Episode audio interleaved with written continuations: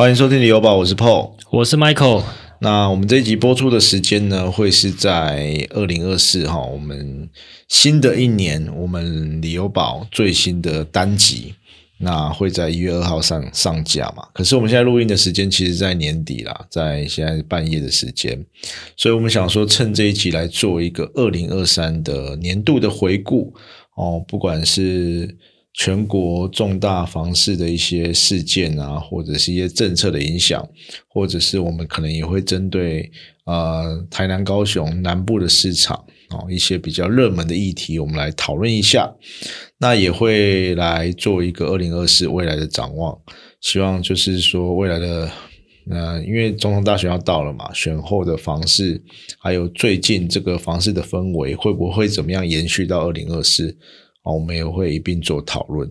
当然，最后我们也会讲一下我们自己未来的展望啊，因为我们也有一些计划在进行中，然后也可以跟大家聊一聊。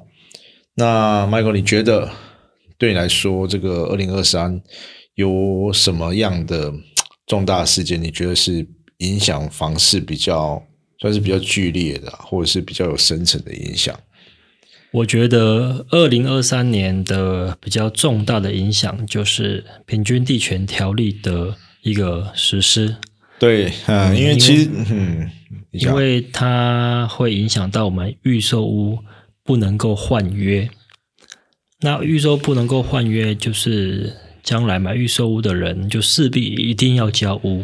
对，那你知道预售屋的一个建设的期程都蛮长的。呃，大楼可能动辄三到四年，哦，那透天一两年，但也有更多的那种超高大楼，或许缺空缺料情形下，有可能会盖到五六年、七八年。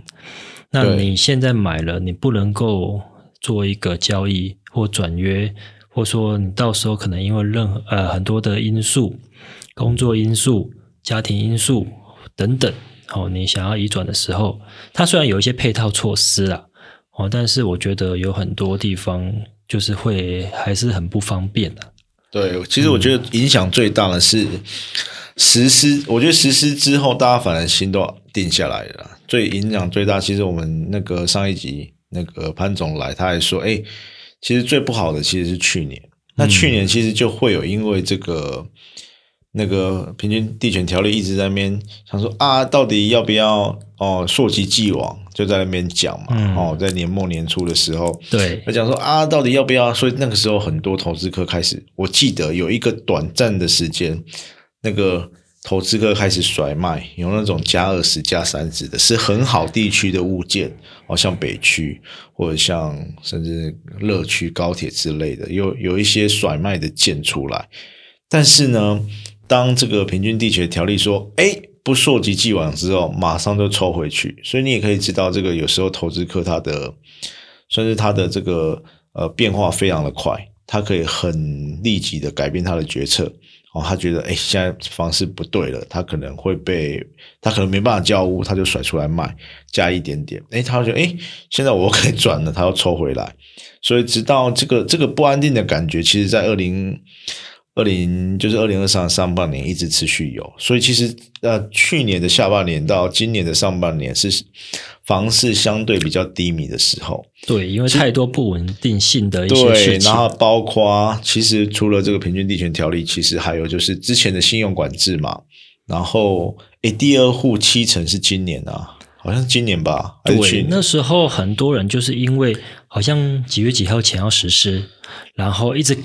赶赶在实施之前，要让自己的房子可以贷到八成。对对对，跟银行在一直在在瞧这件事情，就是好像几月几号有点忘记了。对了，就是就是今年的事了。六月十五号了，在里监事会议中，就是说啊，这个而且是隔天还是隔几天就马上，因为这是信用管制啊，它它没有，它不是一个条例，所以它不会像有那种日出条款、日落条款，它就是信用管制。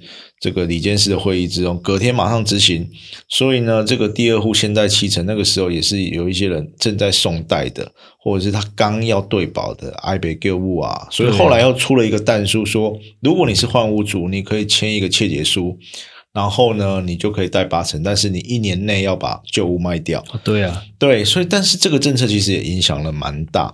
然后呢，在在前一年的下半年，因为连续的升息，哦，嗯连续的升息，平均地权条例准备上路，然后这个信用管制第二户七成，哇，一连串，所以把这个其实，在上半年的交易量都所有的房市专家都说，今年不会突破三十万例三十万户，对，哦，就是相对的是一个比较低迷的状态，而且大家都预测说下半年的房市会很惨很惨。哦，所以这个诶，这个是一个上半年的切节点。然后呢，这个时候哦，如果我们以台南的房市来讲，诶，好像有一点回档的。嗯，回档的感觉，有一些案子就对那个一开始定价定的蛮高的嘛，对，后来就慢慢的修正。慢慢的修正啊。然后这个时候，其实我们频道也刚开播，哦大概对，我们今年 七月开播的，对，七月开播，在这个时候，其实所以其实，哎，我们开播之后，哎，说不定是我们开播之后，房子开始有一点 回稳之后，对，因为其实，在上半年啊，去年下半年跟今年上半年，，不是我们开播开始回稳，而是因为那个 那个太太多这种政策，感觉好像房市没搞头，不然我们没事干，好对啊所以就不然来播，你这个好了，对不哎对？原来是这个前因后果对哦，哎所以我们自己修水平的啦。所以其实哦，原来是啊，我们那个时候觉得说没搞头，不是要干嘛了，对，对对？没有办法再像之前那边一直在，可能要我们自己也觉得啊，可能要休息一下，然后把手中的物件顾好，然后该交屋的交屋，哈，该处理的处理之类的啦。反正我们那时候就开始讲说，也可能有一点时间来规划这个 podcast 的运作嘛。对啊，确实是我们开始做之后，哎。有一些平均地权条例上路之后，开始实施之后，大家可能心比较定的，因为你就确定了嘛，你之后买的都不能转售。那个时候，那时候开始很多人讨论说，啊，你买的还有很多人，我们也有做图表嘛，你什么时间买的你可以转售，什么时间买的你不能转售了。哦，那你有没有做一些，就是跟大家说明这个状况？那其实过没多久，哎，就是新的一波这个。你就觉得说，好像要把你打到谷底的时候呢，又丢了一根稻草给你，好、丢了一根木头浮木给你，哦，就是在这个新青安的贷款对。八月一号上路，可是说实在，新青安贷款就针对首购族啊，对啊，而且你的家庭也不能有房子啊，可是哦。其实就是变成是说，呃，因为我们在讲说，其实你到最最终你那个房市再怎么炒作，最终都是回归到刚需嘛。嗯那其实这些首购局首购族就是最强的刚需，嗯，所以那个时候我觉得很多，比如说利息的补贴嘛，然后还有那个，我觉得最好的就是你一千万的那个低利的补贴之外，他把宽限期拉到了五年。对，因为之前在信用管制的时候，那个央行就讲说，那个时候那个宽限期这个东西被限缩了，嗯很多只能贷两年。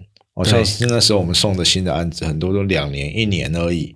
以前早期还可能三年、五年，没有，他就是给两年、一年最多。到诶可是三年五年哦，早期的时候也是看职业，哦，也是看职业嘛。对啊，因为我从来没有超过两年的，我自己啊，哦，那像你的话就可以五年啊，对不对？没有，我们那时候也是三年呢、也没有到哦五年呢、五年可能是可能某一个时期的房市比较不好的时候吧。嗯，那所以这个新青安贷款，它一下子给你啪，给你五年的宽限期，这个其实是一个大补丸。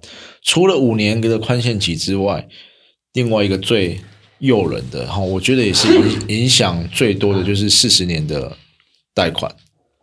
哦，四十年的贷款其实之前是很看很看条件的，这个大部分的人都贷不到了，因为你在第一个你要贷到四十年，你要年轻嘛，或者是你的职业要非常稳定啊、哦，或者是你是那种高薪的族群等等的，反正他把这些利多呢都是灌给这些首购族，所以哇，感觉新青安其实八月一号刚上路的时候，我们还感觉不到了，因为你可能还大家都还在因为你上路之后，大家才会开始看房子嘛。你不会说一上路当天，我八月二号就冲进去买，没有这么快，它需要一点点时间来发酵，来酝酿一下。对，所以但是这个议题其实，在很多的哦，我们啊，我看到很多的这种 reels 啊，或者短影音啊，开始在介绍这个东西的时候，诶，慢慢的感受到，好像真的很多年轻人感觉蠢蠢欲动。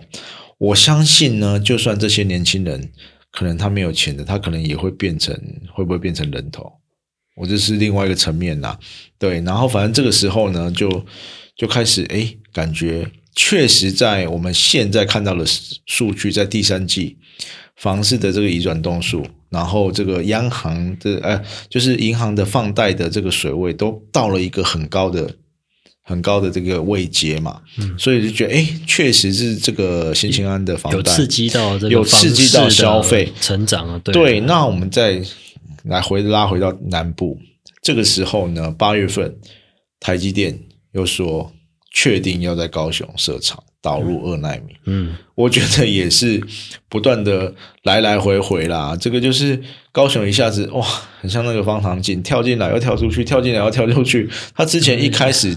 宣布在台呃高雄设厂的时候，哇，男子大爆发。对啊，哦，高雄大学啊，然后这些地方。后来不是又说什么什么问题要暂缓？对，因为它可能是水还是什么的问题又暂缓。然后到今年八月又确定要导入二纳米，然后确实是我们最近看到他也拿到建造了嘛，然后开始在动工了嘛，然后那个也连带的影响了高雄的房市。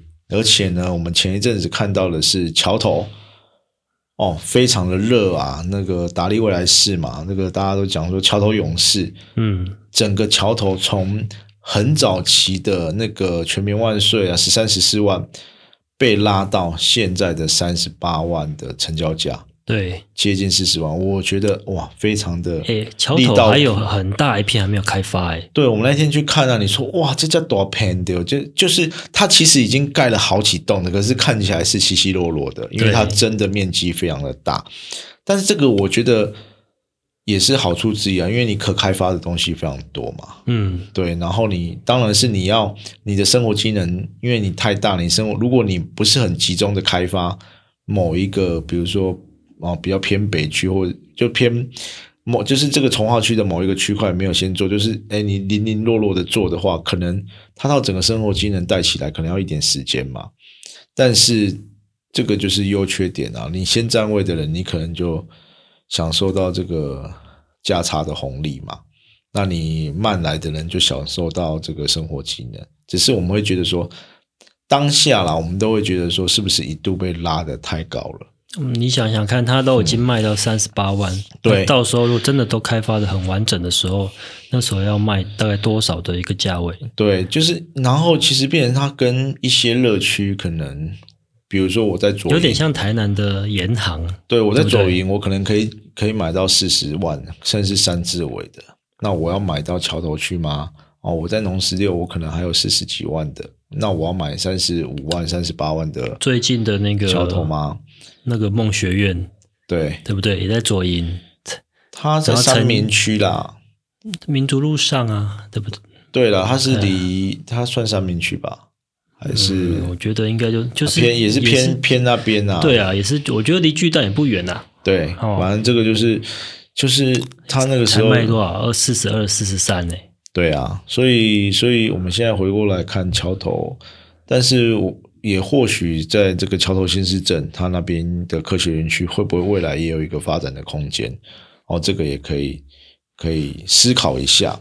那在它大概这这些呃呃这个时间点内啊，台南哦有一个很特殊的产品哦，我们之前也是开专题讨论过嘛，然后我们也是邀请这个富比士的小苗来特别来，因为他做了一系列很完善的报道，我们也是特别来。找他来聊，就是地上权的部分。啊，在这个台南，这个也是哎，也是年终的时候吧，开了这个呃那个爱美新时代，然后非常的热销，因为他一开始强打是二字头，但是他卖卖卖卖，好像现在卖到三五三六了，那这个地上权的议题，你可以去回去听我们那个地上权那一集啦，我们有比较深入完整的探讨。那个时候也是确实造成我们出乎我们意料之外啦。那啊，对，就是那个我们在那一集呢有漏讲到，其实地上权呢，它是没有办法做转增贷的。哦，这个前辈提醒我们没有讲到这，我之前的集数有讨论到，那没有办法转正贷，它其实在金融呃的操作上会有一点点缺，算是小缺点啊，有点可惜，有点可惜。但是我们一直来讲啦，如果你是真的你想要用比较那个区域的六折、七折去入住，去享受那边的呃就是生活环境的话，或或许是可以考虑的。哦，那这个也是，我觉得也是算是一个呃，台南，因为台南早期是用那个仁爱之家的土地比较多嘛。对，这个地上权，爱呃爱美县应该是第一个哦，就是政府的七十年的。嗯，近期来说是啦，应该是第一个。对，近期，然后后来又有这个清景林的梦公园，哇，好像也都是卖的非常好。那三 D 集团，它也是因为哇。看到这个买气强强棍，他又标了平时跟余光段的地嘛，对，未来也会推出，因为他标到之后，这个我们之前有提过，这是有年限的，所以它的开发一定会，它不可能放在那边五年之后再去开发嘛，因为它年限就少了，对，所以它一定是会尽快的，可能说不定明年就开安了。对啊，三 D，对啊，最近好像还有一个安要开在中华西路上。对，那个那个就是所有权的案子啦。当然，我相信他应该也不会客气了啦，因为那个地点真的是非常好啊。对，因为现在已经他也是那个接待中心也住在那个远雄丁美楼下嘛。对，应该也是快开案了。对，这个也是呃，我觉得算是南部的一个，算是一个呃，算是一个重大的议题啦。因为以前也没有遇过。这种地上权的对的案子，对，但是我们一直觉得说，你要买这个产品的时候，你要够了解它。很多人分不清楚哦，他去买了之后，他说哇，好便宜哦，跟别的地方比，可是他没有考虑到未来的，如果你要做一些金融操作，或者是你要转售，会不会有一些抗性？好，但是如果你觉得，哎，我只要在这个区段我买便宜就好了，其他我不管，我就是要住在这边，哦，反正我也不会去做其他的投资。那可能就没有问题哦，所以你还是照，我觉得要对这个产品熟悉，你再去做这个购买，因为它跟未来，我觉得它影响到的是未来，你可能有一些交易的情况转手，或者是你有一些呃金融手段的操作会有影响。好，那这个呃，其实这个时候，其实这个新青新青安上路之后，其实。也刺激到这个中国屋嘛？嗯，我们上一集邀请这个潘总来，他有特别讲到，哎，有那个感觉哦，好像市场的人都出来了，三个月都在成长。对，而且有时候这个就是相互交成的嘛。我们一直讲说，不是每个人都有这个新青安的这个资格。对，然后他看到的不全然是只有新青安哦，就是真的想要买房子的，可能会让交互的刺激又跑出来了。嗯，就是我觉得，嗯。选举前跟年底的时候，嗯，奇怪，它有点异常。就通通常这时候看房子的人可能没那么多，嗯，但是是不是因为今年的前半年房子景气不是很好，对，然后政策又不是很确定，嗯，所以说这些想买的人就是留到就是年底在这边再来买，应该有一点递延的效应，嗯，对，它本来这些买盘只是延后而已，它并不它并不是消失，对。对。那其实在这个时候，我们在然后这个之前，我们其实也一直跟大家讲说什么，你可以进去看了。对啊，是一个很好溢价的时候。对，我们在这个房市比较低迷的时候，我们其实就鼓励大家进去多看的。其实现在认真找哦，还是有蛮多不错的物件。对，可是我发现，哎，时间好像很短哦，好像就马上好像已经触底，又要开始反弹的这种迹象。反不反弹很难讲啦，但是我觉得好像，但是价格大家都能接受。应该是说交易量有慢慢上来上来了，因为我们之前也讲说，台南确实是在这个。涨多有修正的这个情况嘛，有部分竟然有回档。那回档之后呢？哎，我们实际上听到的状况是真的，这个接受度有提高，交易量也真的有出来。那表示大家对于回档后的这些价格是可以接受的。对，然后呃，可能也是变成是进到一个可以大家互相磋商的价格区间带。那慢慢的这个买气又慢慢的浮现，好，所以到了近期就是上个礼拜嘛，你刚刚讲那个梦学院，哦，对啊，好，我们看的那个格局实在是一层很多户，很多户啦，然后都是手枪型的格局，然后它的这个高雄错嘛，它有非常大的阳台，都放在主卧室，嗯，甚至有的客厅是不采光的，然后它的大阳台放在主卧室，然后可能坪效也没有很好。那没关系，通通没关系，一样是卖光光。三天，你觉得为什么啊？我觉得就是你说那个三明区那个地点，对啊，近市区又近，它下面就有轻轨啦。那也有一个很特别的，就是因为最近的这个学生的这个这个新闻嘛。大家都在讨论学区的问题嘛？对。之后我们我我们应我应该也会找那个 Jenny 来讲一集，那他对教育相关比较熟悉，嗯，哦，讲一下学区房。那其实这个梦学院它主打就是学区，哦，它的学区是好像是台南第三名嘛，反正也是总量高雄嘛？哎，对，拍谁？高高雄第三第三名的国中嘛，龙华国中，然后它好像也是一个总量管制的学校，那它下面又有轻轨站。然后它的附近的生活机能也非常的强，所以它算是一个地点非常好哦。啊，也有人提到说，啊，它旁边的新的预售屋都四十几了，它卖这个价格非常合理。当但是它卖热销的原因，绝对是它的付款方式嘛？对啊，它有优付六趴。对，然后它感觉有非常多的团购组，因为我们看到也是很多的这个。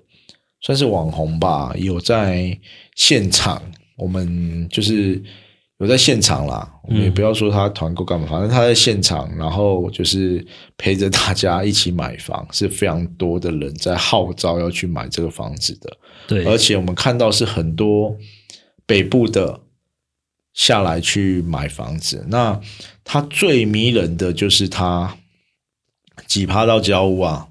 六趴，六趴交到交屋哦，就是一千万，你只要付六十万到交屋哦。最后的是趴那个新复发会分两到三年借给你，两年呐，两年，所以它等于六趴，你一千万你拿六十万就可以买得到了。对，真的是非常好。但是你交屋之后就要付很多钱。对，那最后其实大家我们自己在群组内也在讨论嘛，他我们算一算一千出头的房子，你。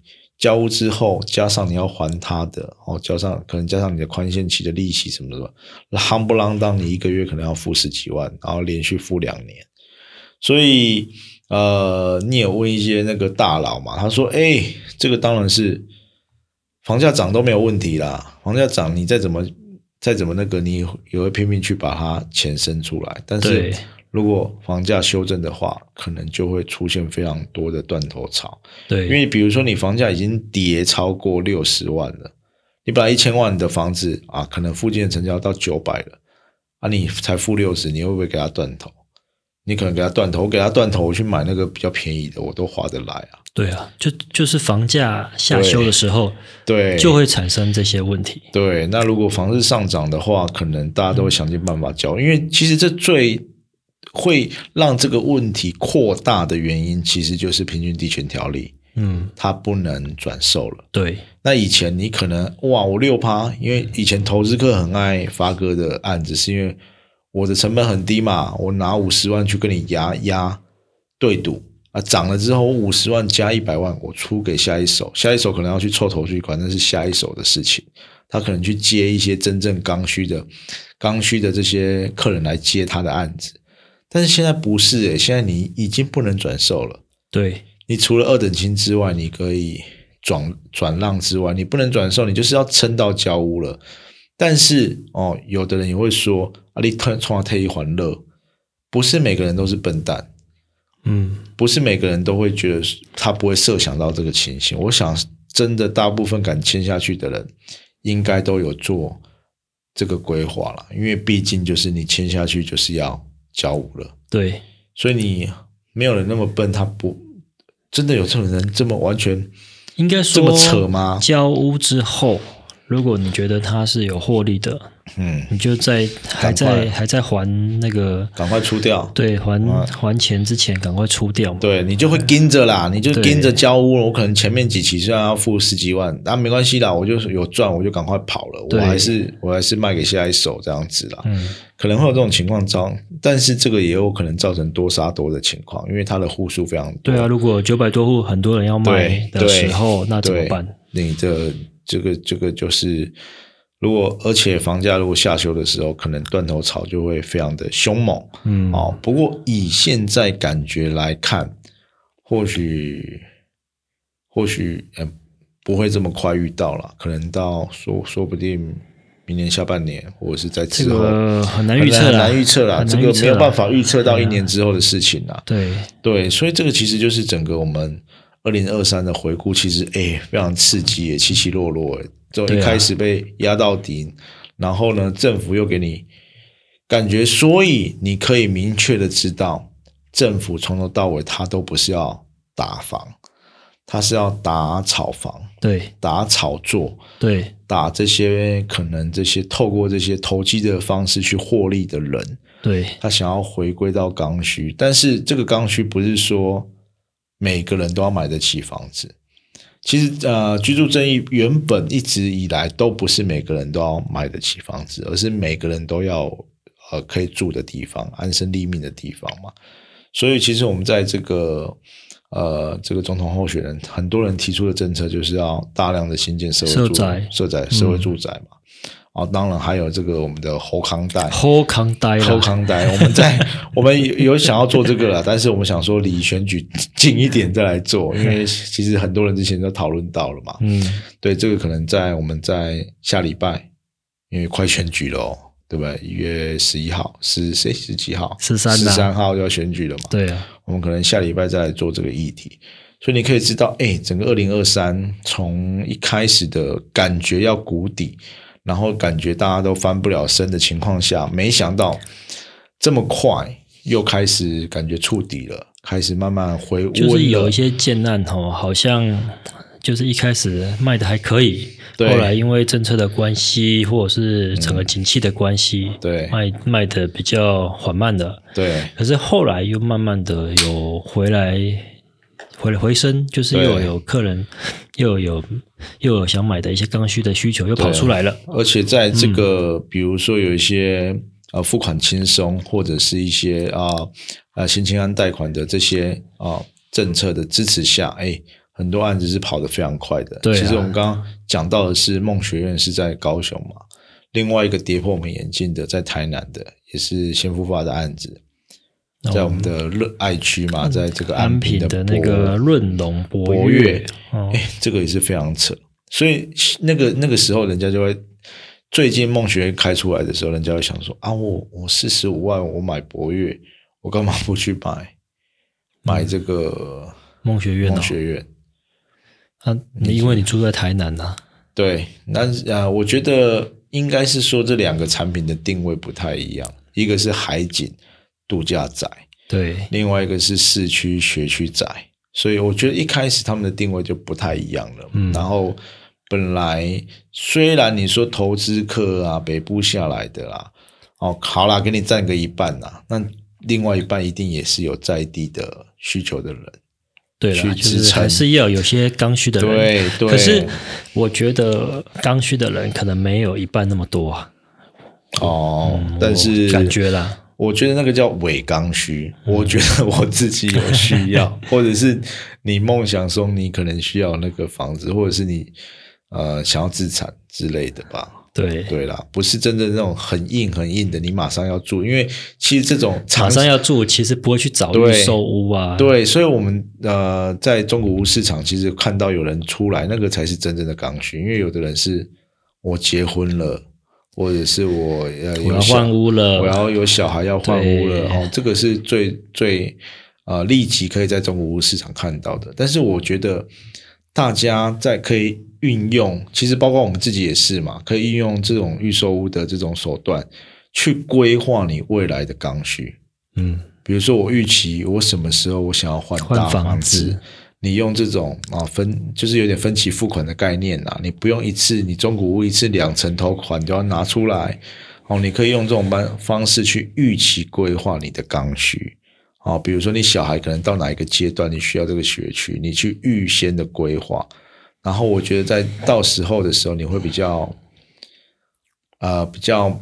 不不会有那么多的压力，不会有那么多可能你立即要决定的事情。好，我觉得这个都可以提前规划。好，那如果到时候你真的没有办法，你可能就用用换的嘛。你预售屋好了，你再换到另外一间，你可能如果有涨的话，你的负担也会相对的比较小一点点。好，接下来我们来看来讲一下二零二四未来的展望，你觉得会怎么跑啊？明年呢？对呀，其实我觉得一切要看选举之后的状况。呃，应该是说，我觉得啦，选举后他会维持一些行情，因为我们现在看到每个候选人都是都是对住宅有他们自己的一对的的证件嘛。对，再来就是说真的，就是房市的这个指标是会影响这整个经济的景景气的一大关键啦。对你刚上任，你不会想要把它打到底嘛？你打到底，如果你影响到。哦，一些啊，可能另外一些中小企业，或者是一些影响到经整个景气的发展。对，因为房市应该说房子的产业哈，房地产牵扯太多产业。对对，哈，包括建筑啊，包括一些哈，可能工程啊、营造啊、太多了啊，太多讲不完。对啦，所以你你把它硬压下去，会不会整个对整个经济发展是好的？我觉得没有人想这样蛮干的，而且。现在这个他们提出来的证件，哎，也没有人跳出来，其实也没有听到很反对的声音，说你一定要把住宅怎么样怎么样，哦，或者像无可光年这样上街头，其实这个声音相对的弱化了很多，反而是因为新青安的贷款，大家买得起了，很多年轻人是很开心的，对对不对？所以他们也是有尝到一些利多啦，所以我觉得可能在选举后，不管是哪一党，我觉得。可能会维持一下行情，所以我们也知道嘛，最近很多案子开始这个蠢蠢欲动。对啊，因为明年蛮多案子要推出的，准备要开案的，所以我觉得大家就是在可能在总统大选后哦，三二九档期会非常非常多的案子。就我们自己知道的，其实就知道非常多的案子在准备要开案了。对，所以你真的有呃锁定。特定区域，或者是你有喜欢的，我觉得你也可以开始关注喽。因为有时候，呃，买第一波真的会有一些些它的优势优惠啦。我们不敢说百分之百啦，因为有也是有人被割韭菜嘛。但是我大部分哦八九成，你第一波进去，你至少你可以选到你喜欢的方位吧，喜欢的楼层吧。应该说，以现在这种情形。就是这样上冲下洗之后，建商也不敢乱定价了。对，也不可能说因为像之前那个房市对这么的热销，然后一直要把价格加上去。对，而且加上其实，在我们刚刚讲二零二三的下半年，其实运送屋看屋的人潮已经有开始慢慢回温了，没有像上上半年那么冷冷清清的感觉啦。大家可能很多销售还要一直拼命的打电话啊，我们包括我们之前讲的这个。嘉宏俊，哎，也是他在价格上确实有做了一些让利嘛。对啊，销售的成绩真的是拉出来也非常漂亮。是的，说不定，所以我们现在听到的很多建商，他们还是在观察市场，没有急着要定出一个很明确的价格。我想，大家当然这个这个 range 不会是你想象说啊，可能从二十万到四十万，不可能这么宽啦。嗯，可能有一些些微调，大家建商可能都还在观望。哦，可能看选后的趋势或怎么样，或者是最近的市场的行情。我相信大家如果先卖掉两成三成，对券商来说也会比较安心一点点的。对啊，至少卖个五六成，把资金回本嘛。对，我觉得不会，可能不会像这个去年上半年这种一一下子卖得好，就一下子给你拉拉价格拉上去，拉个五万，拉个三万上去，应该不会这么。这么可怕了啦！对，那接是接也有呃，我接下来可能也有一个原因，我觉得也会影响，就是啊，平均地点条例的这个呃净转售嘛，还有之前的这个房市合一二点零，会把整个的持有时间拉得非常的长。你不能转售，你好，你盖三年，盖三年现在算短的吧？如果刚开工到完工三年，现在算非常短，四五年大有人在。对，好，那你锁三年的，那你交屋第一年之后，你就要四十五趴，前两年四十五趴，那你要撑过五年才二十趴，哎，三加五八年哎，所以你可能这个持有的时间会变得非常的长。那如果你是不是是资金非常雄厚的人，你只要投投入了一两间预售屋，你可能就没有办法很频繁的在市场上进出，那就赚少一点啊。其实也不一定，也对赚少一点被课税是一个方法啦。但是愿意的人多吗？但我觉得蛮多人都嗯蛮雄厚的。对啦，那是你的你的朋友嘛？我们要我们要我们要 以我们认识的人。对啦，我们认识，但是我们要以一般人的立场出发。对对，所以当然这些这些我们认识的大前辈哦，这些很雄厚的人，他毕竟是市场上的少数。你可能五趴不到，两趴不到，一趴不到的人，他可能很难去影响到整体的市场。我们还是要看大家的这个。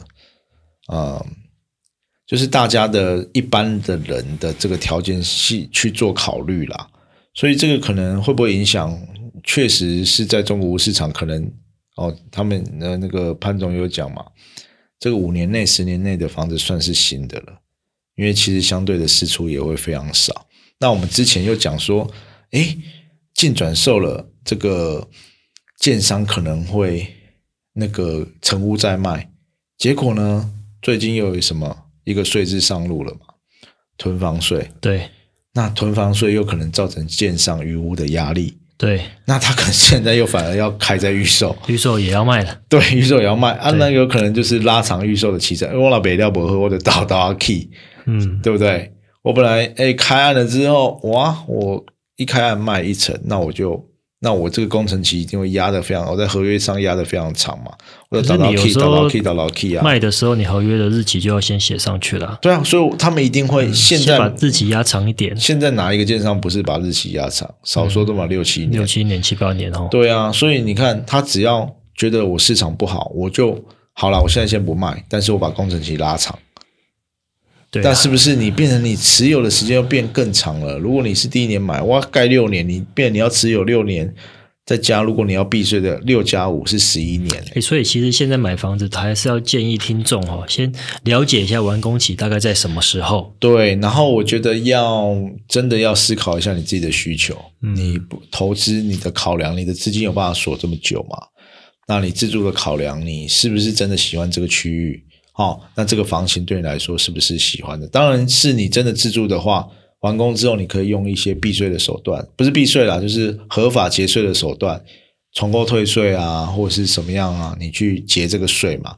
但是你还是要先思考好，哎，你真正想要的产品是什么。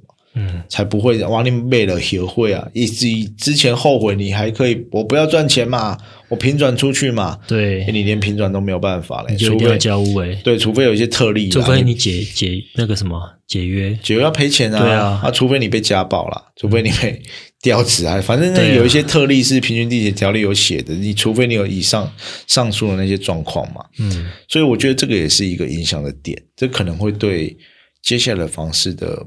有一些变化，对，但是如果我们之前其实就讲过嘛，有一些慢慢的这个小件商慢慢的被洗掉了，嗯，那大线商他有实力的，他其实就跟你好，他其实可能在这个空间让利的空间也不会有，他可能我觉得啦，我猜啦，未来会不会更多低首付的案子，或者是他把这个付款期程拉得很长，比如他盖五年，你一开始五趴。然后一趴一趴一趴慢慢的付，会不会有这种状况？应该是说，也是要看未来的发展发展呐。哦，它如果房价如果它不涨反跌呢？你是不是是不是就是你就低首付，搞不好也没人要买？就是对啊，但是但是我觉得这个是一个诱因啊。比如说我们看到最近这个，可是我觉得这这样的产品都不。其实刚需的性质都不高诶，都是比较像在投资的产品。对对，可是对，可是如果之后这种刚需的产品会不会有出现这种低首付吗？其实你说我们说泰加，它也算是低首付啊，六七趴。你说它是完全投资的产品，它也有很多刚刚需的产品啊。我是觉得是正啊，建商会不会为了顺销，然后用这种方式提供低首付的方式？对，他也他可能就是把这个工程期切的比较零碎一点，或者是他盖的比较久，他可能一开始六趴，然后一趴一趴一趴慢慢付，他可能不会你要你一次拿十趴，甚至十五趴。他就把工工程期拉长。对，或许会有这种情况，这是我自己的臆测啦。对，然后是就是如果真的要住的人，就要等很久啊。不过这个我觉得看建商啦，有的建商有他的自己的坚持啊，他就是要你付三成。对，有的就是他就很快帮你盖好，要让你让你住嘛。对，然后这个就是看，我觉得要看个案的表现啦。对，再来就是呢，哦，会有一个利多，就是那个联准会已经呛虾。两年内不升息，对他不升息了哦。他也也很多人说，二零二四的下半年哦，第三季哦，甚至提前到第二季会开始降息。对，那降息呢？我觉得以以前啊，我们看过这个房市的趋势图啊，其实降息啊，一般来说是房价会跌的时候。为什么要降息？那就是因为整体大环境的经济非常的不好嘛。哦，你要降息比较低一点，对嘛？你要去振兴啊，对，让他就去借贷嘛，你可以去创业嘛，你可以去干嘛嘛？去刺激活络嘛？对。可是呢，现在不是不不太一样，不管是房市、股市啊，哎，听到降息就是喷，对，降息就是我要冲进去买，因为我钱放在银行，对，我借出来利息啊。哦，现在每个人其实都很有那种概念，说啊，我就。就能趴来坑了趴坑被趴，我还可以赚这个利息的价差。北开，你还是可以善善用理财的一些方法。对对，所以这个可能也是一个对房市来说是一个呃利多的消息啦。哦，可能开始降息循环，而且我们看到那个房市的走向，它在降息循环的中末端，房市都会涨得非常多，因为它的利息。开始低，利息低啊！我们之前你看一点三一而已，嗯，首购还可以到一点零几、一点二几，对，真的是超跟现在是差。你看一千万，你就是可能差一万块哦，差七八千块，将近到一万块的利息的费用，哎，每个月，对，所以这其实然在负担上也是可以减轻非常多了，嗯，这有可能造成另一波的大家会。那尤其台湾是浮动利率，不是像美国这样锁的哦，会不会有人进去先卡位哦，或者是怎么样？这也有可能啊。所以这个就是我们觉得二零二四的未来展望，我们还是不看坏哦，但是我们也不会觉得会会爆喷了啦啊。尤其有一些我们可能觉得台南市可能在四十这个区位会盘一下子，没有可能不会突破的这么快。哦，所以这个大家之后也可以参考看看。这是我们的看法了。对，哦，对，股票都预测不准了，何况是房市呢？对不对？不会啦，我们之前说你可以进去看的，算是有有一点点准啊。真的吗？就是那个时候买到现在，嗯，说不定你还是有，如果你有溢价成功了，说不定也是有微微的涨幅。你觉得股房市啊，房市是你感觉是受政策影响比较大，还是受利率影响比较大？我觉得哦，我觉得现阶段我们的利率其实呃影响不会比较非常大，因为我们的利率其实是缓升的了。我们不是一次升两码，一次升三码嘞，我们就半码半码嘞。对啊，因为美国好像房市的利率是五六趴吧？对对，然后你看，但是你的信用管制一下去，哎，第二户七成。影响就就比如说以一千万的头期来说，就是一百万的第三户剩四成，对啊，所以一定是这个信用管制的影响会比较大。嗯，很多人买的是已经买两户的，他已经他有还有预售户正在缴的，对，到时候交屋第三户有就很大的麻烦。对，当然也还是有一些些操作的小技巧，但是这个前提是你的水位要非常的大了。那这个这个所以。应该是说，以台湾来讲，因为台湾是一个升息比较缓慢的，到现在也才二点零六，对，所以你这个利息还不会造成非常大的威胁。但是你如果你到三趴到四趴就不一样了，对，利息绝对是一个非常大的，会会影响非常大的一个关键的原因啦。嗯，对啊，所以呃，我觉得可能未来就是三二九档期，就是总统大选后的这个，大家可以观察一下。然后接下来降息之后，真的如果跟开始降息之后，呃，我们都会讲说降息之后再进场其实还来得及，因为降息就是因为可能要么就是通膨达标，现在已经没有抑制通膨的必要性了嘛，嗯，不然就是经济的哦，可能经济开始呃碰到一些经济上的危机哦，或者是有一些风险，那你可能会必须用降息来控嘛，那这个这个可能就会呃，你这个时候进场，其实到最后降息循环开始的时候，你还是可以可能可以吃到一些些红利啦，所以这个是几个可以观察的点啊。好，那最后差不多了嘛，我们我们自己的未来的展望嘞，新的一年嘞，你有什么样的想法吗？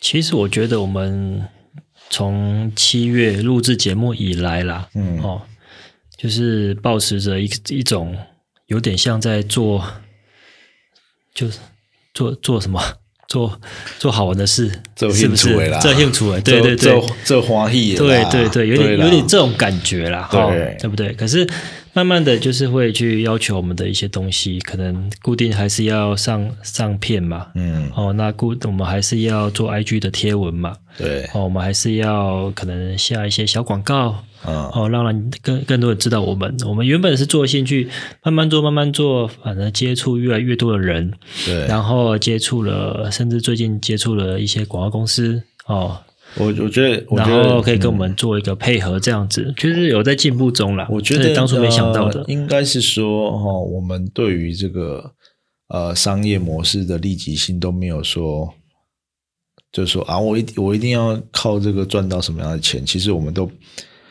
当然会有期待，但是不是会说放非常非常多的那个情绪在里面啊。但是我我觉得我们上礼拜就是刚刚 Michael 讲的嘛，我们跟也是可能广告界的前辈哦，那我们去聊一聊。我但是我觉得那个过程中是非常棒的，因为你会觉得说，呃，感觉被认同的感觉，哦，就是我对被认同是其中一个但是我我就觉得说，哇，我们就是那个前辈在讲一些他的气话的时候，我我会觉得，我会觉得，可能就是你那个毛细孔被打开，有点要起鸡皮疙瘩的感觉，就是你好像一起要做一些呃，算是呃，不管是为自己的目标努力的事情，或者是做一些你呃朝这个你自己有兴趣的方向去努力的一些一些事情呐、我觉得，然后也也刚好有人可以跟我们一起合作，那感觉是非常棒的。对对啊，然后就是感觉是我们也一直在讲嘛，其实那个台南的房市是一个呃房市的这些讯息是一个非常封闭。哦，早期不管是销售啦，或者是广告的方式啦，对其实都非常的封闭。那我们透过包括我们自己在做 podcast，我们做这种新的媒体啊、呃目前其实台南没有人在做这样的事情，我们也是希望用这种新的模式来去打开啊、另外一个不同的一种方式，让大家认识房地产这个行业嘛。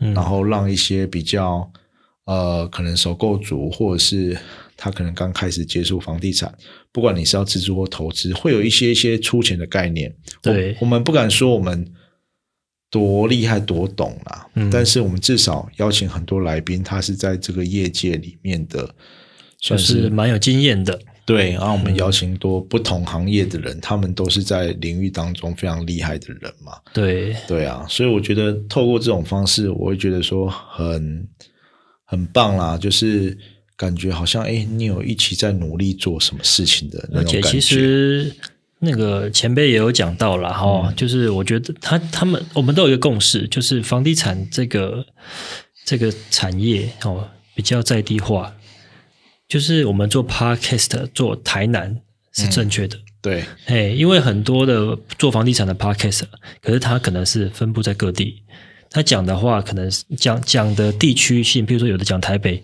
有讲台中，还有的是讲全国，对，那大大家都比较偏那种整体性的。对，没有在地接地气的这种，就是比如说我们知道什么路、什么店、什么地方要开案，什么地方会有新案要建的这种新的一些，就是接地气的一些一些概一些概念的一种 p a c k a g e 的存在。我觉得我们是做一个这个一个先驱哈，对不对？对有点像了，但是也不晓得是不是先驱了。就是我觉得我们刚好是在业界有从业，然后本身又是自己有有这样的经验来做这些事情，这样子。对啦，就是其实也是，就像 Michael 讲，我们在分享我们的经验，然后我们也是透过一些呃前辈、一些同业的呃人的分享，来把这些资讯带给大家。嗯，所以我其实到现在我们做的非常高兴嘛。然后因为其实我们在初期有一些啊，不管是器材上啦，或者是呃节目的掌握度上啦，都还没有那么的精确。可是我们也慢慢的在进步了。包括我今天把我们的器材要升，还没来，现在是用旧的。定了是不是？对，定了，我就直接一次攻顶哈，因为我觉得我们之后如果要更更多录音的一些贵宾，对我们需要把我们的这些东西再更完整一点点，然后让我们的这个，希望我们的这个呃，让大家的收听品质可以再更好一点点。对对，希望大家可以继续支持我们。对啊，就是最后还是讲，就是如果你有觉得啊、想要知道的议题，或者是你觉得我们的频道还不错的，都欢迎到这个 Apple Podcast 给我们呃五星好评，或给我们留言，或是你可以私讯我们的 IG、Facebook 都可以。那你还哦没有讲你的未来展望啊？我的未来展望刚刚就这样子啊，我们其实就是想要继续跟大家分享啦。那呃，也期待说跟更多人的合作有一个新的模式。那我们也希望就是说，那个可以把更中立的立场。或者是更正确的讯息传达给大家了。我们不是有在群主说啊，我们就有一集不知道讲了什么，大家听到可能就说：“哎、你们怎么会讲这个？这个我们我自己的反反思啦，我是觉得说，诶，其实我们没有办法去迎合每一个人的想要听的内容，就是我们啊，你可能是比如说有的人看多，有个人看空，但是我们希望是我们自己可以把更正确的讯息传达给大家。那这个，我觉得这个是我们新的一年想要做的事情。那可以呃，变成说可以更跟更多人合作啦。对了，而且我们的立场就是以客观、客观的一些方式去对去对，去我们是尽量这样。我们一我我们自己一定会有我们自己的想法，但是我们尽量把这个太极端的呃东西收敛，然后我们也邀请一些不同的，我觉得是不同的声音，嗯然后不同的看法、不同领域的专家，哦，针对他们的呃议题给大家意见，或者是跟大家分享哦。